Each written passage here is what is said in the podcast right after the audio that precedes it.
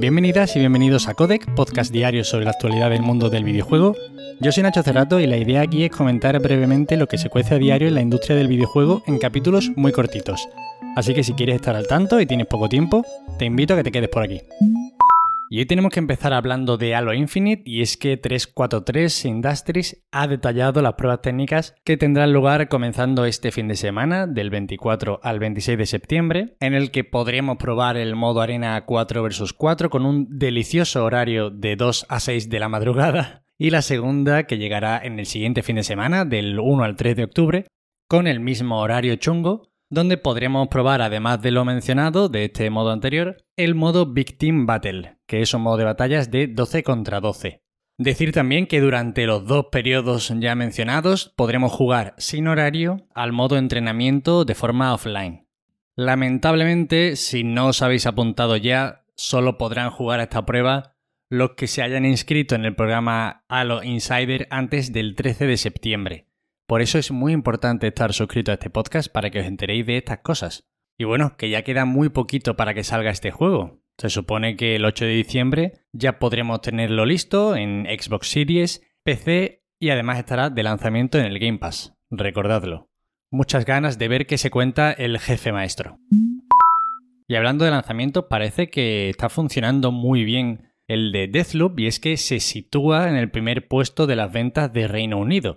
Esto en realidad podría no ser noticia en muchos juegos que salen cada semana, pero precisamente los de Arkane siempre han tenido este problema de que funcionaban muy bien entre la crítica, pero a nivel de ventas solían ser descalabros. Además siempre son juegos caros de producir, muy bien trabajados y muy complejos, y claro, si las ventas no responden, pues es complicado seguir con ese tipo de juegos. ¿Qué pasa? Que parece que Deathloop ha relajado un poquito esa complejidad, ha tirado por un camino un poquito más comercial, pero bueno, está funcionando y es buena señal que se sitúe en el primer puesto del Reino Unido.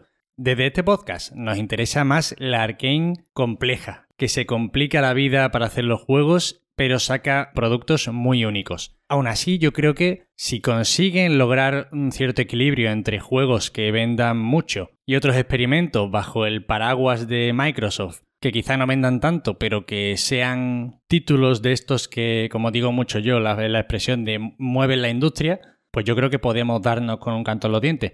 Lo importante aquí es que Arkane siga desarrollando juegos porque es una desarrolladora necesaria y que todos echaríamos muchísimo en falta si chapara. Así que buenas noticias que esté funcionando bien a nivel de ventas por ahora el Deathloop.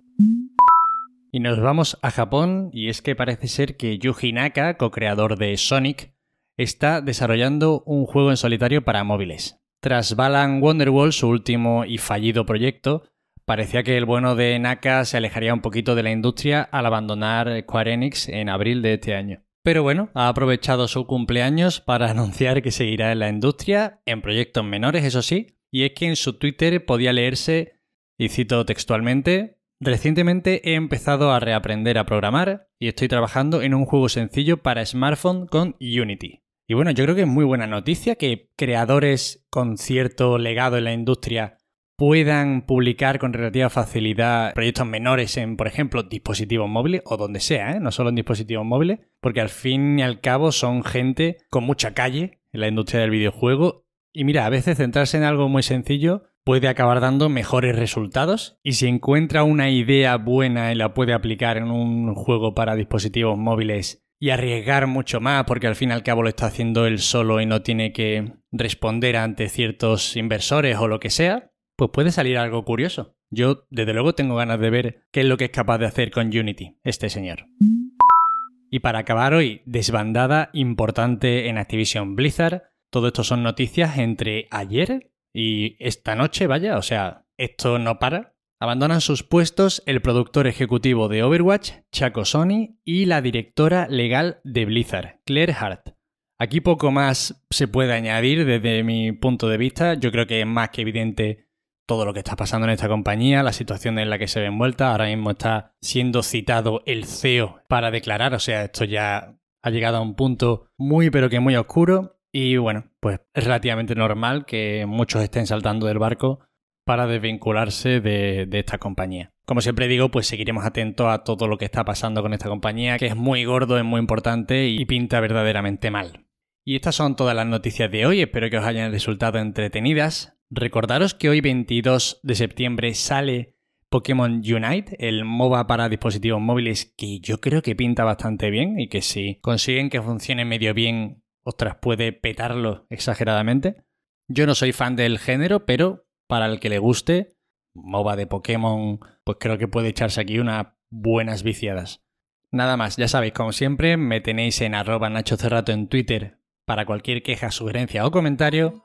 Os agradezco de corazón que sigáis ahí al otro lado dándome la oportunidad de contaros un poquito lo que pasa cada día en esta industria. Os agradezco muchísimo de verdad las reseñas positivas en Apple Podcast, por ejemplo, los me gusta en iBox y bueno, ese pequeño feedback en la plataforma que utilicéis para escuchar los podcasts. Muchísimas gracias de corazón y nos vemos mañana como siempre. Hasta luego.